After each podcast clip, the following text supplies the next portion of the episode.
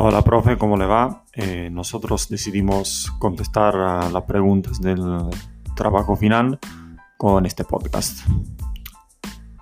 Así que empezamos.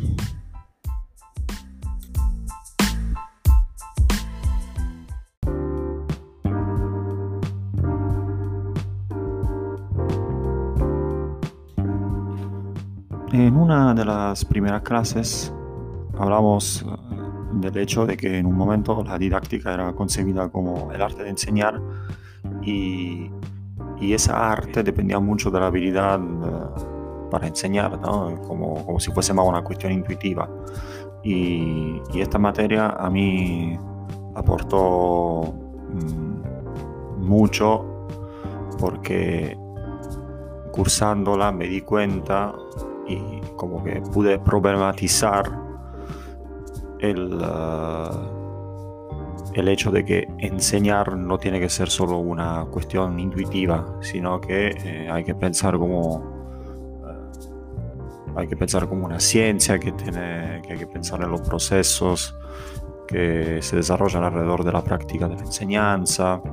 Entonces, seguramente pienso que me aportó mucho para mi formación. Y en ese sentido, la planificación tiene un papel extra, muy importante porque nosotros siempre estamos planificando, planificamos antes de las clases, durante las clases y después de las clases. Eh, y para la gestión de la enseñanza tenemos que pensar en que no podemos eh, seguir creyendo como era antes, que yo entro de manera muy abstracta en el aula, doy mis contenidos eh, sin pensar en el contexto, sin pensar en el grupo, sin pensar dónde se ubica la escuela eh, y sin saber nada de mis alumnos, sino que simplemente pensar en, en lo que yo tengo que hacer porque el ministerio me pide enseñar tal contenido y nada más. Entonces por eso la planificación tiene que ser tiene que abarcar ¿no? todas esas dimensiones. Eh, y es muy importante, porque si no sigue siendo una, una simple intuición ir a dar clases sin pensar qué voy a enseñar, cómo lo voy a enseñar y para qué lo voy a enseñar.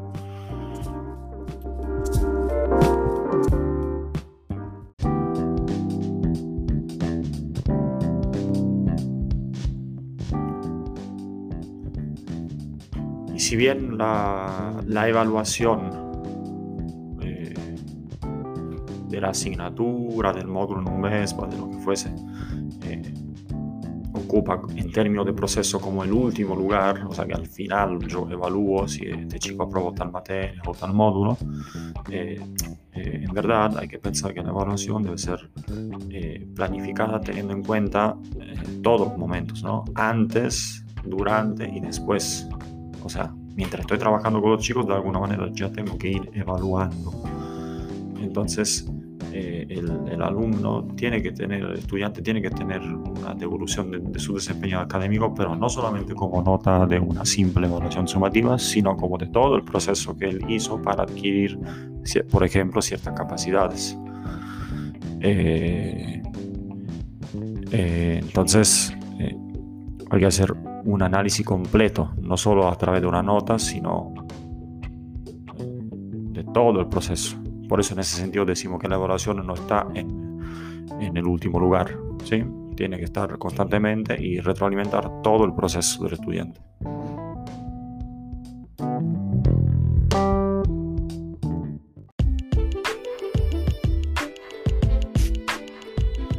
La materia didáctica 1 me ayudó a mí a reflexionar sobre mi práctica de enseñanza eh, como docente en un VESPA y a cuestionar ¿no? también la forma en la que me posiciono frente a mis estudiantes y, y, a pensar en cómo desempeño esa tarea.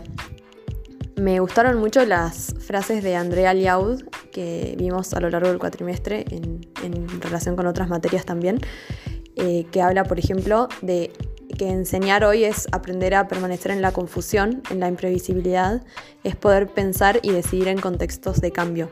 Que esto para mí fue como muy significativo porque también en el marco de la pandemia, eh, también todas las prácticas se pusieron en cuestión eh, por la dificultad de, sobre todo el año pasado, de no tener presencialidad para que los estudiantes y las estudiantes puedan eh, aprender y avanzar en, sus, en su trayecto ¿no? escolar por, por el VESPA. y la otra frase que quería mencionar es la de Paulo Freire, que dice que enseñar no es transferir conocimientos, sino crear las posibilidades para su propia producción o construcción, que eso me parece como fundamental y como bueno, usted nos, planteó en la materia, eh, cambiar la mirada eh, tradicional de la educación y pensarlo en función de las capacidades de los estudiantes y de las propias experiencias que traen ellos, eh, que como dijo usted, a veces hay más conocimiento fuera del aula que dentro de ella. No, no, no es que suele haber, sino que es, así. Entonces aprovechar eso para potenciar todo lo que se puede generar en el marco del, del, aula, digamos, ¿no? del, del VESPA en este caso. Eh, bueno, y, también me permitió desarrollar o aprender cómo desarrollar prácticas pedagógicas de calidad eh, que generen, que sean provechosas para los estudiantes y eh, poder darles respuestas a ellos en sus contextos, que son tan diversos y particulares, para poder adecuar la enseñanza a eso. Y bueno, ya como cierre me, gustaría también agradecerle porque me sirvió también darme cuenta de la importancia de la planificación y de la evaluación como parte del proceso, que a veces, bueno, una reniega porque tiene que cumplir ¿no? con el calificar y poner notas y, eh, me pareció como súper positivo verlo desde el lado de que es un, algo positivo justamente esta evaluación eh, al ser vista como retroalimentación para... Eh, mejorar una misma como docente en sus prácticas y para ayudar al estudiante a que él mismo se haga protagonista de su aprendizaje y eh, se dé cuenta del proceso, ¿no? de su propio proceso de aprendizaje. Eso me pareció como eh, súper interesante cambiar esa mirada. Y mm, con el objetivo de que él aprenda, ¿no? Y de que él siente, sienta que, que eso que ve, que aprende, que escucha, que, también en el diálogo con sus, con sus compañeros, le sirva para, para crecer, eh, no solo en lo académico, ¿no? Eh, sino también en la vida, que es eh, nada, lo más importante al fin y al cabo. Em, bueno, muchas gracias y lo último que quería mencionar es una frase de, de Miguel Ángel Santos Guerra, cuando dice que la evaluación es un proceso de diálogo y mejora de la práctica educativa, ¿no? que un poco como que sintetiza todo lo que vivimos. Eh, para mejorar nuestras prácticas y, sobre todo ayudar a los estudiantes y las estudiantes a que, a que crezcan y aprendan y puedan tener herramientas para la vida, ¿no? en, lo laboral y en, en sus vidas personales también. Muchas gracias profesor y bueno, seguiremos en contacto. Un placer todo. Muchas gracias.